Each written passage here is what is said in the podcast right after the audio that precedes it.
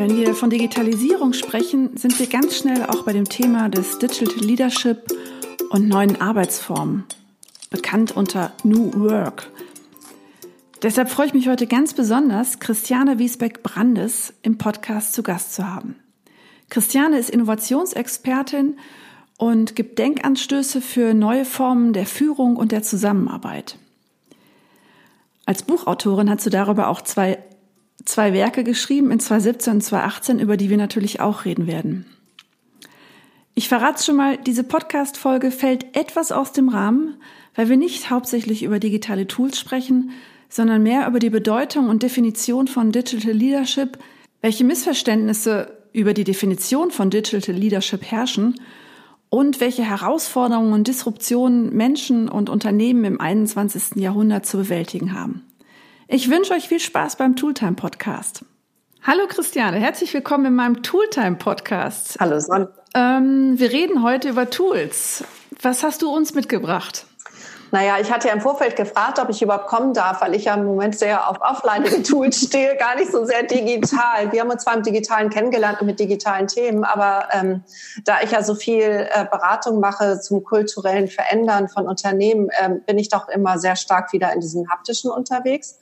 Und deshalb haben wir beide über zwei Tools hauptsächlich gesprochen. Das eine ist die Digital Leadership Canvas. Das ist also eine Canvas, ähm, die hauptsächlich dafür da ist, wie man sich selber als Führungskraft ähm, durch Mind Change, Mind Shift und durch andere Dinge ähm, auf die neue Zeit einstellen kann. Und ein, ein Offline-Tool, was wir beide ganz toll finden, ist der Golden Circle von Simon Sinek. Ja, und, da freue ich mich. Und zwischendurch reden wir vielleicht auch noch mal ein bisschen über das eine oder andere digitale Tool, aber ich glaube, das ist eher so am Rande. Kannst du vielleicht für äh, die Hörer und Hörerinnen, die nicht ganz so digital sind, noch mal kurz erklären, was bedeutet denn Digital Leadership? Genau, Digital Leadership übersetze ich inzwischen als Führung im digitalen Zeitalter. Ähm, weil das ist so ein Begriff aus dem Amerikanischen, den ich so 2015 entdeckt habe und auch als eine der ersten in Deutschland so äh, etabliert habe, zu meinem Leidwesen inzwischen, weil die meisten Leute immer fragen, ist das ein Tool, mit dem ich digital führen kann? So nein, Digital Leadership ist einfach nur eine eine ähm, Art und Weise, mit Menschen umzugehen, äh, die gut in diese heutige Zeit passt.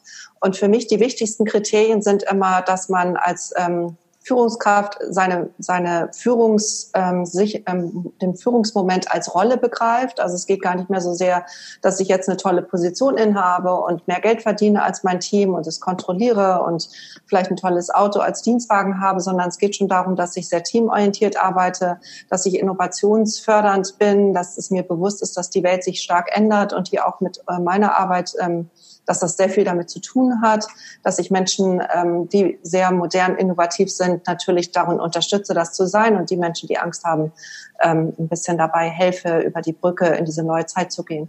Das heißt, Digital Leadership ist für mich diese Mischung aus Innovation, Disruption, alte Zöpfe abschneiden, damit Platz für Neues ist, sozial kompetent sein, mhm. Vertrauen, Augenhöhe, die ganzen Themen. Und vor allen Dingen auch mutig in der Führung zu sein, weil viele Führungskräfte sich auch stark hinter ihren Positionen verstecken und auch gerade in großen Konzernen es auch gar nicht so klug ist, immer so hinter den Dingen zu stehen, die man macht. Also oft ist es da sogar geschickter, wenn man sich vielleicht ein bisschen versteckt und Berater oder andere Leute dann entscheiden lässt. Ja, und das Letzte ist für mich die Entschlossenheit, Dinge durchzuziehen, weil diese digitalen Veränderungsdynamiken, die wir erleben, die werden weitergehen. Es wird eher schlimmer werden und ähm, wenn wir uns einfach dem Ganzen verweigern, dann wird das nicht funktionieren. Und das ist für mich die hm. lange Erklärung von Digital Leadership. Wahnsinn, ja, danke schön. Du hast gerade was Spannendes gesagt, äh, mutig sein in Führung. Was bedeutet das? Ähm, was hat das mit dem Digitalen zu tun und warum muss man mutig sein in der Führung? Also für mich ist diese Herleitung immer so, dass wir durch die zunehmende Digitalisierung immer mehr ähm, Algorithmen und künstliche Intelligenzen haben werden, die uns das Repetit, äh, also die Wiederholung, die, die Arbeiten, die wiederholend sind oder die, sagen wir mal, jetzt nicht so anspruchsvoll sind, dass wir die den automatisierten Tools überlassen können und dass wir Menschen theoretisch zumindest dann mehr Zeit und Kapazitäten haben, um das zu tun, was die Menschen im Moment noch besser können als Maschinen, nämlich innovativ zu sein, kreativ zu sein und alle diese Dinge, die wir noch nicht digitalisieren und messen können. Also wir sind sicherlich auf dem Weg dahin. Es gibt ja jetzt auch schon äh, Startups, die sich damit beschäftigen, wie man Emotionalität messen kann oder wie man Diversität messen kann. Das wird vielleicht noch kommen, mhm. aber im Moment ist es so, ähm, dass diese ganzen kreativen Möglichkeiten, also alles das, was die, ähm, ich glaube, es die rechte Hirnhälfte macht, dass wir das mehr in den Fokus rücken und dass das nicht immer als Soft Skill auch da ist, sondern dass das jetzt wirklich eine ganz wichtige ähm, Sammlung von Eigenschaften und Fähigkeiten ist, die uns ganz, ganz stark eben von Maschinen unterscheidet. Hm. Jetzt hast du ja zwei Bücher quasi zum Thema geschrieben. Ne? Einmal äh, Netzwerk schlägt, schlägt Hierarchie 2017 und äh, 2018 dann äh, Fit New für New, New Work. Mein Gott, ich muss immer ganz genau sprechen, Alles dass ich nicht New York sage. New Work, ähm, wie man in der neuen Arbeitswelt ähm, besteht. Ähm, ich hätte jetzt gedacht, du bringst mir als Tool irgendwie eine tolle Schreibsoftware mit oder deinen äh, Pencil, mit dem du handschriftlich dann doch auf dem iPad schreiben kannst. Das, wie hast du die Bücher geschrieben? Ähm, vor allen Dingen, wie, wie schreibt man zwei Bücher in zwei Jahren? Ja, genau. Also mein Tipp ist, äh, Co-Autorenschaft macht sehr viel Sinn. Also ich habe ja beide Bücher jeweils mit einer Co-Autorin geschrieben, die ich mir auch beide ausgesucht habe. Und ähm, ich das große Glück auch hatte, dass das Konzept und das Exposé von mir kam. Das heißt, die beiden waren also auch beide so cool, dass sie das, was ich mir da ausgedacht habe, dann auch gut fanden, gesagt haben, okay, das, das finden sie toll, das machen sie gerne mit. Und ansonsten haben wir ehrlich gesagt relativ altmodisch mit ähm, Word-Dokumenten gearbeitet, die uns der Verlag zur Verfügung gestellt hat, also zumindest als Formatierung. Und dann haben wir halt ähm, uns das ganz altmodisch eingeteilt, wie also wer was schreibt und ähm, haben das dann also auch dann geshared und ähm, miteinander besprochen. Das heißt, eigentlich sind wir gar nicht so digital.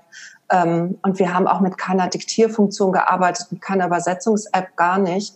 Und für mich, das liegt vielleicht auch daran, dass für mich Buchschreiben doch sehr stark auch was als kreativer Prozess ist. Und es geht stark um Denken und wie man was strukturiert. Und gerade bei Co-Autorenschaft auch, ob man dann sich einig ist. Und wenn man sich nicht einig ist, dass man gerade mit Hilfe der New Work Tools auch ähm, sehr achtsam miteinander umgeht also gerade meine zweite Co-Autorin Susanne und ich für Fit for New Work, wir haben ganz bewusst diesen ganzen New Work ähm, Kanon genutzt für unsere Zusammenarbeit und haben immer sehr stark darauf geachtet, dass es keine unausgesprochenen Missverständnisse gibt. Wir haben mhm. Feedbackrunden gefahren, Retos.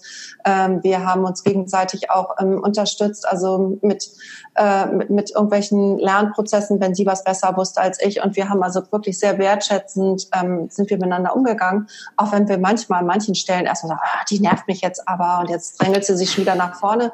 Und dann haben wir uns das dann aber gegenseitig immer gestanden, wenn es so war. Und dann haben wir wir da was Gutes draus gemacht. Und ähm, das ist ganz wunderbar, weil ähm, ich mit beiden Co-Autorinnen bis heute total gut befreundet bin und ich jetzt festgestellt habe, dass es in der Buchwelt ganz selten ist. Das heißt, also es ging okay. gar nicht so sehr um Tools, sondern es ging um die Art und Weise, wie man miteinander umgeht. Und für mich war eben dieses wertschätzende, ja. vertrauensvolle und auch immer davon ausgehen, dass die andere was Tolles beiträgt und dass ich mir sicher bin, dass es toll ist, gerade mit der Frau zu schreiben. Das war für mich eigentlich das viel größere Erlebnis.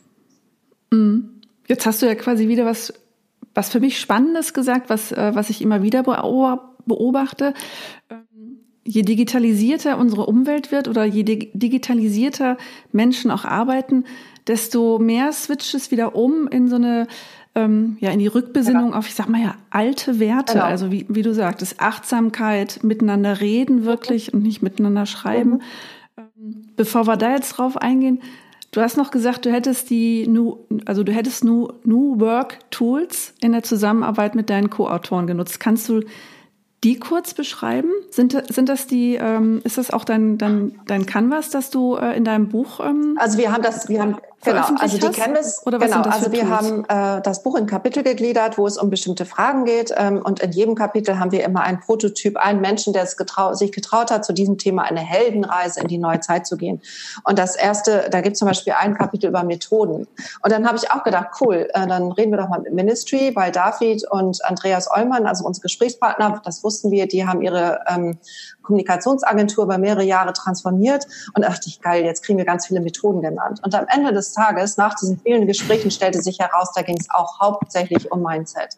Und es gab ein paar Methoden, mit, die, mit denen wir gesprochen haben, zum Beispiel ähm, Delegation Board, ähm, von Jürgen Appello, wo man eben, wenn man dann nicht mehr so chefig führen will, sondern eben auch ähm, Verantwortung delegieren will und die Teams mehr in die Selbstorganisation bekommen wird, dass es sehr sinnvoll ist, damit zum Delegation Board zu arbeiten, wo man genau definiert, äh, welche Anteile von Tasks werden auf welchen Ebenen delegiert und welche Anteile bleiben vielleicht noch bei der Führungskraft, entweder vorübergehend mhm. oder für eine Weile. Ähm, und da in der Beziehung haben wir so ein paar Tools oder natürlich äh, Design Thinking oder äh, das Produkt Field, mit dem man neue Produkte entwickeln kann. Also sowas schon. Aber die meisten Tools, die wir so kennengelernt haben, waren eigentlich doch Tools, um sich selber zu reflektieren, wie gehe ich mit Arbeit um, was möchte ich wirklich, wirklich, wie gehe ich mit anderen Menschen um, welche Leadership-Stile verwende ich. Da haben wir mit Stefan Grabmeier gesprochen, als es da um Leadership ging der dann mhm. auch nochmal erzählt hat von seiner Haufe-Erfahrung, als er sich hat zum Geschäftsführer wählen lassen und dann auch wiedergewählt werden wollte und wie anstrengend das für ihn war, da halt auch immer zu responden und in seinem seinen jeweiligen Teams dann auch immer die Rolle einzunehmen, die dann auch für ihn passend war und ähm, eben da nicht immer wieder in diese bossige Chefsituation zu verfallen. Und auch wie viel Kräfte das zehrt, divers zu sein und wie viel, viel Zeit Kommunikation ähm, kostet und dass man die Zeit eben auch investieren muss. Und natürlich am Rande mhm. auch so ein bisschen, wie agil missverstanden wird. Also das Wort agil verwende ich fast gar nicht mehr, weil mich das auch so total nervt. Weil ich auch denke, dass man ohne agil zu sein gut Transformation hinbekommt, weil dieser Begriff einfach immer mit Chaos und Durcheinander und wir machen das schon irgendwie äh, gleichgesetzt wird. Das ist zwar falsch und ich weiß, es soll so nicht sein, aber in dem Kontext, wo ich unterwegs bin, ist das häufiger so und das äh, finde ich dann auch ein bisschen anstrengend. Mhm. Ja, es wird häufig gesagt, äh, wir sind ein agiles ja. Team, was aber nichts anderes bedeutet, wir haben keine Struktur, ne? wir haben keine Organisation. Ja, und vor allem haben sie keine Regeln. Und das ist das, was mich dann auch wieder besonders interessiert, weil ähm, viele Menschen denken, ja, New Work bedeutet, wir sitzen mal auf der Hollywood-Schaukel und mal an der Bar und zwischendurch arbeiten wir ein bisschen auf dem Laptop. Und es ist ja vielen Menschen gar nicht klar, dass du, wenn du dich selbst organisieren darfst oder auch musst, äh, dass mhm. du dann ja sehr viel disziplinierter sein musst und dass man da ja auch viel genauer überlegt, was mache ich wann und wie und wie kommt es bei anderen Menschen an. Und ähm, also es ist eine ganz andere Art der Selbstdisziplinierung. Und auch wenn ich mir überlege, ich gehe jetzt auf die Fläche und ich tippe und wenn dann ein Anruf kommt, dann muss ich halt jetzt in den Funktionsraum, damit ich die anderen nicht störe. Ich meine, deshalb machen wir auch alle mhm. Telefonkonferenzen mit der Termin und so weiter, weil du eben in diesem neuen Kontext anders arbeiten musst. Und das sind alles Regeln. Das heißt, es gibt diese Regel, dass du bestimmte Arten von Arbeiten an bestimmten Orten erledigst und an, an anderen Orten nicht. Und genauso auch, wie man mhm. miteinander umgeht. Also deshalb gibt's ja auch natürlich im New Work-Kontext auch so viele Floskeln und Phrasen. Und ich meine, ich habe ja kürzlich auf Twitter auch ähm, das eine gepostet, weil ich das so süß fand, sehr geehrte Frau Brandes-Wisbeck. Und dann am Ende stand da liebe Grüße. Ne? Wo ich denke, es ist irgendwie so lustig. Ne? Also wir kommen hier mit unseren verschiedenen Kulturen und Welten so durcheinander. Und es ist irgendwie auch nice zu sehen, äh, dass es auch nicht jeder so gut hinkriegt. Und das macht ja uns auch alle wieder menschlich. Ja. Ne? Also ich fand das total süß. Ich finde das so, ich habe äh, mein Lieblingsbeispiel für, ich sag mal, neue oder andere Arbeitsorganisationen ist, da habe ich mit jemandem gesprochen von einem amerikanischen, äh, von Pinterest. Mhm. Und wir wollten einen Termin ausmachen und dann sagte mir diese jüngere Frau, ja, bezüglich deines Erwartungshorizontes kann ich dir jetzt schon sagen. Und was sie, sie sagte im Grunde genommen nichts anderes, ähm, ich kann dir erst einen Termin in drei Wochen geben. Genau. Aber es war halt so eine feste Regel deines Erwartungshorizonts. Auch süß. Das fand ich großartig. Ja, habe ich mit Ja, und auch gerade also, Leute, die viel in, äh, in, in, ähm, in amerikanischen oder englischen Kontexten arbeiten, die haben ja dann noch mehr diese eins zu eins Übersetzung der Formulierung. Ne? Das, da ist das dann auch mal noch besonders nett, mhm. ähm, weil die natürlich auch ganz anders verzielt werden. Ne? Und, und, und das ist eben auch so ein Teil von New Work, der mir gut gefällt. Äh, Unternehmen, die das ernst meinen mit dem sinnhaften Arbeiten und mit dem Purpose die achten schon auch darauf, dass ihre Mitarbeiter möglichst in Anführungsstrichen ähm, also wohlmeinende Menschen sind. Und da wird auch verzielt, dass sie, wie sie mit anderen Menschen umgehen, dass sie was für einen guten Zweck machen, dass sie Menschen fördern oder Menschen helfen, die benachteiligt sind und auch außerhalb der Arbeitswelt. Und das wird eben im Reporting mit abgefragt und angegeben. Und jetzt kann man natürlich sagen, oh, typisch, die Amerikaner ähm, verzielen alles und alles ist ein Bonuswert. Aber mir ist es ehrlich gesagt lieber, dass Leute Menschen verzielen, die, die sich für Diversity einsetzen, als dass sie mit Ellenbogen mal wieder dabei sind, auf Kosten des Kollegen äh, sich einen guten Ruf zu verschaffen. Also das ist jetzt, mhm. das ist die Kultur, die mir besser gefallen würde. Hättest du ein Beispiel für ein, ja, wo, wo quasi New Work schon gelebt wird, wo es äh, eine Führung gibt, die digital ist, so im besten Sinne, wie du dir das vorstellst, ein deutsches Unternehmen oder ein bekannteres Unternehmen? Aber ich habe gelesen, dass du zum Beispiel äh, ähm, Apple, also den Führungsstil von Elon Musk und Apple, äh, Steve Jobs gar nicht Nein, ist auch so. Modern und äh, das ist auch der, digital. Das ist auch das Problem. Also ähm, Digital Leadership bedeutet ja wirklich, dass man menschengewandt führt und mit Sinn und dass man eben ähm, Innovation vorantreibt und Veränderung immer mit Blick auf den Menschen und den Menschen maximal motiviert, eben mitzugehen. Ähm, und das, da gibt es immer wieder Einheiten in Unternehmen. Aber ich, ich, ich bin nicht der Meinung, ich glaube nicht, dass es ein Unternehmen gibt, wo es überall so ist. Es gibt Unternehmensbereiche, Abteilungen, ähm, bestimmte Branchen, äh, wo man das so sagen kann. Aber ich, ich nenne inzwischen schon gar keine Beispiele mehr, weil immer die Beispiele, die man so kennt, wenn man da näher hinguckt, stellt man fest, oh Gott, die führen ja doch nicht so New Work-mäßig. Oder mhm. diese Führungskraft ist ja doch ganz schön bossy, es sagt aber keiner. Oder hier, ist, hier wird ja doch wieder irgendwie Credit von jemand anders geclaimed, der damit gar nicht so viel zu tun hat. Und also es gibt Unternehmen, die sich darum bemühen, die das ähm, immer wieder versuchen, ähm, so mit diesem Tool zu arbeiten. Und alle, die die Working Out Loud machen zum Beispiel, sind die Innovatoren in unterschiedlichen Unternehmen. Und äh, also Bosch ist ziemlich weit vorne, sicherlich in vielen Punkten, dann vielleicht Microsoft, Bayer an manchen Stellen. Ähm, ich glaube sowieso die ganzen Branchen, wo der, wo der Konkurrenzdruck auch groß ist, die versuchen sich dann eben über die Kultur von der Masse abzusetzen. Aber ähm, also ich, es fällt mir unfassbar schwer, jetzt ein Unternehmen zu nennen. Und auch Startups sind keine New Work Companies und Rally-Kandidaten mhm. auch schon mal gar nicht. Weil da geht es wirklich um Output, Messen, Managen und äh, dieses Menschenorientierte spielt da gar nicht so die große Rolle. Es sei denn, äh, das sind so amerikanische Unternehmen, die dann nach ähm, wo eben auch in Amerika sind die Studien ja viel bekannter als in Deutschland, dass Mixed Leadership eine große Rolle spielt, dass also Männer, Frauen und verschiedene Kulturen zu besseren Ergebnissen kommen, als wenn man in so einer Monokultur ist. Und weil es diese Studien da gibt, werden entsprechend auch die Teams verzielt. Und da muss zum Beispiel so ein Unternehmen 30 Prozent divers einstellen. Und ähm, mm. da das, was wir hier in Deutschland noch lange, hier noch sehr lange haben. Jetzt gerade genau. Ja, mhm. genau. Albright hat ja gerade jetzt wieder den Report.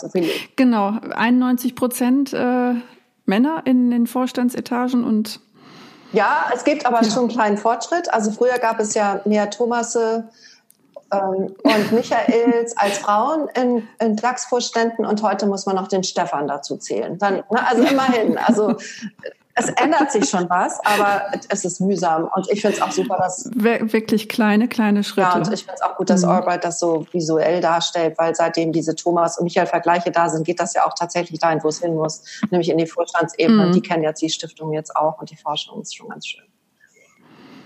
Das ist total spannend, was du erzählst. Ich, also tatsächlich war mir nicht klar, dass Digital Leadership bedeutet, mehr Menschlichkeit in Führung äh, zuzulassen. Das finde ich. Ähm, ja, es ist für mich gerade so ein kleiner Aha-Moment. Da muss ich noch, werde ich viel drüber nachdenken, weil ich habe nämlich auch gedacht, Digital Leadership, das hört man ja auf so manchen Marketingkonferenzen, wo das, wo gesagt wird, wir müssen die digitale Dominanz genau. erreichen, wo ich wirklich schlichtweg das, das, deshalb ist, deshalb ist dieser Begriff sagen. so missverständlich, weil genau das sind diese ja. zwei, wenn du so willst, Lager. Die einen sagen die Digitalisierung und wir führen das Digitale an oder wir sind der digitale äh, Player in einer nicht digitalen Branche. Das ist, ne, also so im mhm. Sinne von wir führen im Digitalisierungsprozess. Aber ursprünglich, so wie der Begriff eigentlich gedacht ist und wie ich den verstehe und viele Leadership-Menschen, wir sind wirklich der Meinung, dass je technischer und technologischer die Umwelt wird, also Thema IoT, und Hypervernetzung und Plattformen, desto wichtiger ist es, dass die Menschen, die dann die Scharniere und die Motivatoren sind, eben besonders vorbildhafte Role Models mhm. in der mhm. Führung sind. Und ich, ich, ich kann das auch äh, praktisch belegen, also ähm, gerade in so Unternehmen, wo sehr, sehr viel virtuell gearbeitet wird, zum Beispiel in der Autozuliefererindustrie, wo die Projektleiter dann also so praktisch rund um die Uhr, ne, weil morgens reden sie mit asiatischen Ländern und dann am Abend reden sie mit Amerika und dazwischen dann noch mit irgendwelchen europäischen Standorten ähm, die kriegen ihre ganzen Telcos und Videocalls und so weiter nur gewuppt, weil sie komplett menschliche Rituale einführen. Am Anfang wird erstmal hm. demjenigen, der Geburtstag hat, zum Geburtstag gratuliert, dann wird zu der Geburt des Kindes gratuliert, dann gibt es zwei, drei Smalltalk-Beiträge und dann geht's erst ins Team, weil anders kriegen die ihre Ergebnisse gar nicht. Das heißt also, hm. dieses menschliche, den Menschen, äh, also die soziale Kompetenz ähm, ist wahnsinnig wichtig. Und das, das wird ja nie laut gesagt, aber die Menschen, die Projektleiter sind bei Airbus oder bei Conti oder so, das sind genau die, die das können. Hm. Jetzt hast du ähm, in deinem, jetzt musst du mir weiterhelfen, dass das äh, Leader, Digital, Digital Leadership, Leadership Canvas ist aus deinem, zweit, aus deinem zweiten Buch. Das, ist, ne? aus, dem ist ersten, aus dem das ersten? ist aus dem ersten Buch? Aus dem ersten Buch, genau. Ich muss ja dazu sagen, du bist für mich die Königin der, äh, des Kanban-Modells. Äh, ich weiß nicht, ob du dich erinnerst, aber du hast auf der Social Media Week 2014, glaube ich, ähm, auch ein Kanban, ein Canvas-Modell vorgestellt. Und äh, da habe ich quasi das erste Mal danach gearbeitet. Das fand ich großartig. Echt? Und deshalb ich habe das, äh, ich habe die Präsentation immer noch irgendwo Ach, auf dem Computer. Ja, ja also es hat mir genau. tatsächlich in meiner Selbstständigkeit geholfen zu modellieren und äh, ja, das war ja das Business Model Canvas, was ja so die, die Mutter aller genau. Canvases ist und die, was ich auch ganz großartig finde. Und ich bin auch immer, wenn, wenn Leute neue Geschäfte oder Geschäftsmodelle ähm, testen, bin ich immer noch der Meinung, dass die äh, Business Model Canvas ganz toll ist. Ähm, sicherlich auch dicht ja. gefolgt von, von dem Product Field, was hier zumindest im Hamburger Umfeld eine große Rolle spielt, weil der Erfinder auch ein Hamburger ist. Genau. Und danach habe ich ja auch diese Digital Leadership Canvas designt. Und zwar ist die auch aus einer Verlegenheit mhm. entstanden, ehrlich gesagt, äh, weil ich viele, viele Jahre an der FOM in Hamburg äh, Leadership gelehrt habe und das sind berufsbegleitende Studierende, die ähm, immer keine Zeit und keine Lust haben, so Vorlesungen zu ertragen oder irgendwie Sachen zu lesen. Und die hatten immer keinen Bock auf das Thema Leadership. Und dann habe ich gedacht, so jetzt baue ich mit denen mal zusammen eine Canvas. Wie, wie schon mal, wieso, haben, wieso haben Studenten da keine Lust drauf auf das Thema? Ist das ja. unsexy oder damit kann man kein Geld nee, verdienen? Warum ist das unattraktiv? Nee, die mögen Leadership schon, aber die wollen nicht die 17 Modelle lernen oder die 20, die man voll normalerweise in so einer Vorlesung vorstellen muss. Ne? Also wenn du Wissenschaft als Leadership machst, dann musst du erstmal anfangen, die Geschichte des Leadership darzustellen. Und da fast jeder Mensch, der irgendwas auf sich hält, ein eigenes Leadership-Modell entwickelt hast, gibt es da so viele, dass du gar nicht weißt, welche du vorstellen sollst. So, und dann habe ich dann immer okay. Leadership in a Nutshell gemacht. Dann habe ich immer so zehn Leadership-Modelle in, in, der ersten Vorlesung vorgestellt und habe gesagt, so Leute, und das ist jetzt daran merkte, so viele verschiedene ähm, Methoden gibt es und am Anfang spielte eben das Heldenhafte eine große Rolle und dann ging es eben darum, dass man sich dann mit Fähigkeiten auseinandergesetzt hat, also die in einem Menschen drin liegen. Dann haben wir uns mit Fähigkeiten beschäftigt, die dann man sich menschlich aneignen kann.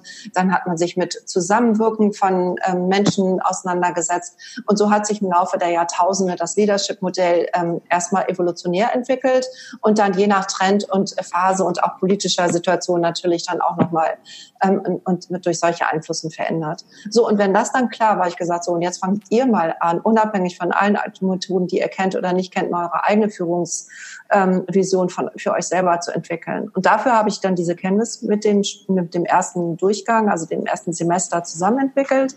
Und dann haben wir da mehrere Iterationen gemacht, also ich dann noch mit anderen Leuten in anderen Kontexten. Ich glaube auch einmal auf der Social Media Week und ich meine auch einmal auf der Republika, ich weiß das gar nicht mehr. Jedenfalls ist diese Canvas jetzt so die sechste Version und ähm, und das ist auch. Also ich würde die auch, Entschuldigung, ich würde die auch in den Show Notes verlinken, ja. ne? beziehungsweise im Gerne. Blogbeitrag, aber man kann die auch auf deiner Seite runterladen. Man kann sie auf ne? Englisch, als, als PDF. Man kann sie auf Englisch nach Deutsch runterladen. Ja, großartig. Genau. Und äh, sie ist eben so aufgebaut, also bei Canvases habe ich gelernt, also ich kann es gar nicht nachprüfen, aber mir wurde mal berichtet, dass so eine Canvas so aufgebaut ist, dass es auf der linken Seite das ist, was nah an einem dran ist und rechts das, wo man hin möchte. Deshalb habe ich eben auf der rechten Seite das allerrechteste Feld die Vision, also meine oder auch unsere Teamvision von Führung im digitalen Zeitalter, wie wir uns vorstellen, wie das sein soll und dann auf der linken Seite da, wo wir jetzt schon stehen. Also welche Management- und Leadership Skills habe ich jetzt schon an mir? Was kann ich jetzt schon ganz gut?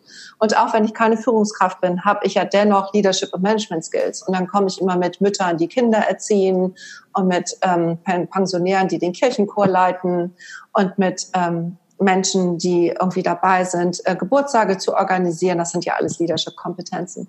Und mhm. wenn wir dann da erstmal sind, dann fällt auch jedem immer irgendwas ein, was er eigentlich schon ganz gut kann. Und dann äh, ziehen wir praktisch aus diesem, aus dieser Menge und Masse von Dingen, die man gut kann, die Leadership-Qualitäten heraus, die im digitalen Zeitalter besonders wichtig sind, also die sogenannten Superkräfte. Und das ist eben das, was man jetzt in diesem digitalen Kontext besonders viel braucht. Also entweder sehr gut mit Tools und Digitalisieren, Analytics, das, oder aber besonders gut im Vorbild sein, im vertrauenswürdigen Führen, im Einfühlen von Teams, im Empowern, im Orchestrieren, also was da alles so eine Rolle spielt. Und dann war es mhm. mir eben wichtig, dass wir auch diese Vernetzung mit drin haben. Das Buch heißt ja auch Netzwerk schlägt Hierarchie. Und ich glaube ja, dass wir im digitalen Zeitalter, wo wir nicht wissen, wie die Zukunft wird, nur weiterkommen, wenn wir vernetzt mit anderen Menschen sind, die unterschiedlich denken. Auf jeden Fall. Und ja. wir dann die Quintessenz aus all diesen ähm, Auseinandersetzungen, sei es online oder offline, für uns dann einfach so eine, so eine Orientierung finden, wie wir glauben, wie, ähm, wie wir am besten zurechtkommen. Und deshalb ist also ohne mhm. Vernetzung mhm. eine Person aus meiner Sicht heute gar nicht in der Lage, irgendetwas Effektives und Wirkungsvolles zu tun. Das heißt, die Canvas hilft mir dabei, sozusagen meinen eigenen Führungsstil, meinen eigenen Digital Leadership Führungsstil zu entwickeln. Zu erkennen, mein, ja, ja zu entwickeln. Genau, also erstmal zu erkennen, was ist schon da, was kann ich. Also ich gehe mhm. ganz bewusst nicht in Schwächen, das ist total stärkenbasiert, ähm, auch wie andere mal Leadership Style entdeckt. Das ist für mich so dieser kleine Retro-Part. Ist ja für, für, für Führungskräfte auch besonders wichtig, weil welche Führungskraft weiß schon, wie andere sie sehen. Also auch bei aktuellen Umfragen oder ähm, Mitarbeiterbefragungen lügen ja immer alle, wenn es um die Führungskraft geht, weil sich jeder Angst hat, dass er dann doch entdeckt wird und Ärger bekommt. So und, und deshalb ist es eben auch so wichtig, wie andere meinen Stil sehen. Und im New Work ähm, ist da Feedback ganz wichtig und dass man das auch aushält, dieses Feedback zu bekommen und so zu geben, dass es eben gesichtswahr Aufwand ist und dass ich die Person nicht ähm, vor Dritten blamiere oder erniedrige. Das, das, das ist auch der Teil von New Work, der mir gut gefällt, dass man einfach lernt, ähm, mhm. ähm, sehr positiv und wertschätzend mit Menschen zu sprechen, auch wenn sie, und ich rede nicht von Sandwich, ne? also positiv, negativ, positiv ist für mich komplett falsch, sondern dass ich wirklich wertschätzend das sage, wo ich mir Gedanken mache, ob das vielleicht gut ist. So, der untere mhm. Teil ist dann so mehr so das Management-Thema, was dann wieder alle kennen, meine, unsere Herausforderungen, was müssen wir noch was steht uns im Weg, wo ist der Widerstand, was haben wir noch nicht so gut im Griff, was könnten da potenziell Lösungen für sein. Und in der Mitte ist dann das Entwicklungsbarometer. Das ist ja auch so ein klassischer New Work-Faktor, also wie man dann messen kann, dass man weiterkommt in seiner Heldenreise, in seiner Lernreise. Und da können wir dann ja ähm, mhm. ähm, alle möglichen Meilensteine und Bausteine einbauen. Und äh, ich benutze die das auch öfter so in, in Coaching-Kontexten. Und bei einer, bei einem Coachee haben wir dann sogar mit Einhornstickern gearbeitet und wurden Einhornsticker verteilt. Also es ist auch so, dass ich es auch gerne manchmal lustig habe, weil ähm, das sind ja alles so tiefe und schwierige Themen und manchmal auch so frustrierend. Und wenn man sich da nicht ähm, irgendwas einfallen lässt, um die Leute immer wieder zu motivieren, mhm. ist es auch wahnsinnig schwer, Leute dazu zu bringen, mit sich selbst zu reflektieren. Ähm, weil sie dann entweder gleich depressiv sind, sagen, ich kriege das eh nicht hin, oder aber so super hyper motiviert, ach, ich kann das alles, ich brauche das nicht. Ne? Und so, wir mhm. finden immer nicht so viele Menschen, die da so in der Mitte sind. Wahnsinn. Ja, wir haben jetzt schon ganz viel geredet, die Zeit rast. Ähm, sollen wir noch ich bin ganz überrascht, dass, also ich finde das ganz cool, dass wir halt, äh, dass ich auch mal sozusagen äh, haptische Tools vorstellen kann, die man sich ausdrucken kann. Ich habe deinen Canvas auch direkt ausgedruckt, äh, weil ich mag das dann doch nicht so gerne am, äh, am Bildschirm. Und die werden übrigens so mit, mit, mit, mit, äh, mit solchen Post-its ausgefüllt, weil wenn du was ändern möchtest, dann schrei also du kannst dann immer alles, was du anmerken möchtest, auf das Post-it mhm. schreiben, dann heftest du das da rein und wenn du was ändern möchtest, dann kannst du eben dieses Post-it in ein anderes Feld verschieben oder auch äh, in der Priorisierung nach unten schieben ja. oder wie auch immer. Und äh, das ist eigentlich auch nett an diesen Canvases, weil dann machen wir immer Fotos zwischendurch und dann kannst du anhand der Bilder im Laufe der Zeit dann eben auch den Fortschritt erkennen und die Entwicklungskurve. Genau, also Post-its finde ich auch ein ganz, ganz äh, wichtiges Tool. Mhm. Ich liebe Post-its. Aber das sind diese kleinen für die Canvas, ne? Also diese, ja, das sind diese ganz ja, kleinen. Ja. Die sind quasi äh, ein Zentimeter hoch und äh, fünf Zentimeter breit. Also genau. ganz, ganz genau. kleine, schmale, ja. Ja, auf ein Wort noch, äh, Golden Circle, den würde ich total gerne auch natürlich in den Show Notes ver verlinken. Ähm, da hattest du im Vorfeld gesagt, den nimmst du bringst du quasi mit als Tool. Warum ist das für dich ein Tool? Also ich finde ihn deshalb, also ich sage jetzt mal so doof Tool. Für mich ist, man kann es ja auch Weltanschauung nennen. Ähm, für mich ist es aber in mhm. meinen, also ich, wenn ich diese Canvas in meinen Workshops nutze oder auch in meinen Beratungen, Transformationsbegleitungen, äh, dann versuche ich immer diesen, für dieses Feld Vision, wo wollen wir hin, mittels des Golden Circles zu entwickeln. Ähm, weil ich dann immer mhm. sage, Leute, es geht hier um das Warum warum machen wir etwas und nicht so sehr um dieses was machen wir. Und dieses ähm, erst das Warum zu fragen und dann das Was ist ja für Menschen speziell auch in meiner Generation ein absolutes Umdenken, weil wir haben immer gelernt als Führungskräfte, was machen wir als nächstes, was für ein Produkt, was für eine Aktion, was für ein Projekt. Es geht mhm. immer um das Was. Und dass ich jetzt mal als erstes frage, warum soll was Neues entstehen? Wer braucht das? Was macht es mit uns? Ähm, Also das, das ist für viele Leute ganz, ganz neu. Und ähm, mhm. wenn sie das dann aber ähm, gemacht haben, sind sie natürlich meistens, man es fühlt sich dann ja gut, wenn man das Warum bearbeitet, gerade wenn es wenn es darum geht, warum man sich motivieren lässt.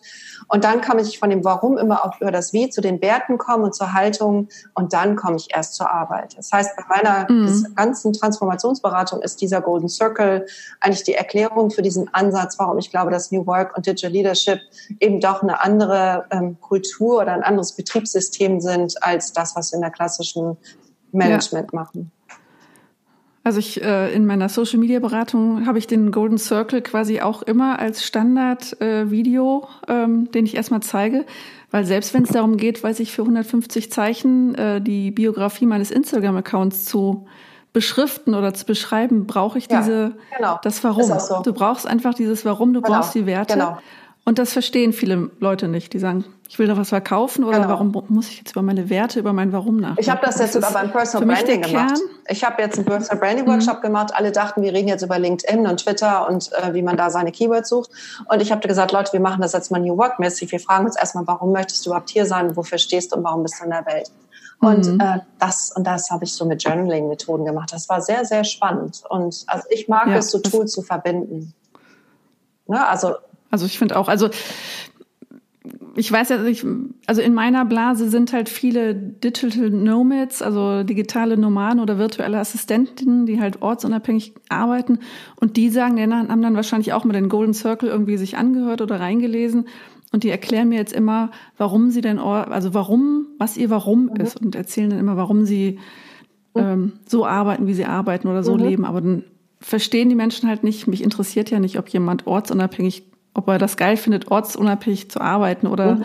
viel reisen zu können, sondern das ist ja so ein Antreiber, den man für sich hat, aber nicht, äh, der quasi ins Außen gehört. Also das, das verstehen viele mhm. noch nicht. Deshalb ist für mich dieser Golden Circle auch die meist, äh, ähm, wie bezeichne ich das? Für mich ist der Golden Circle der am meisten fehlinterpretierte Autor unserer heutigen Welt, der digitalen sein. Welt. Mhm. Ähm, ich habe mal, ich habe das auch einmal erlebt im Workshop, dass der Workshopleiter sagte, ja, also man soll mit dem Warum machen, aber wir fangen jetzt mal mit dem Was an, weil das ist das, was die meisten von euch schon kennen. Äh, wo ich dann gedacht habe, das war jetzt ein richtig cooler Satz, weil genau darum geht es ja, dass wir da das Mindset ändern.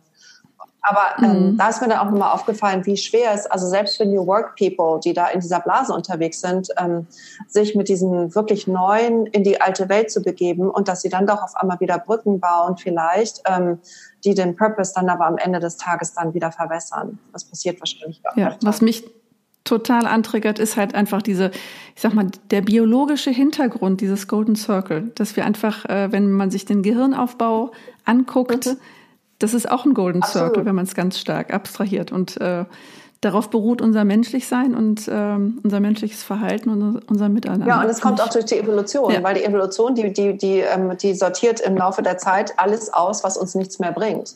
Und, und deshalb mhm. mache ich ja vielleicht als letztes noch auch so gerne positive Fehlerkultur oder Lernkultur, weil unser Gehirn ist ja gar nicht darauf angelegt, Fehler zu vermeiden, sondern unser Gehirn ist darauf angelegt, immer von Varianten zu lernen, also sich zu optimieren. Und wenn Varianten sich durchsetzen, mhm. dann ist das auf einmal der Standard und nicht mehr das, was wir vorher gelernt haben.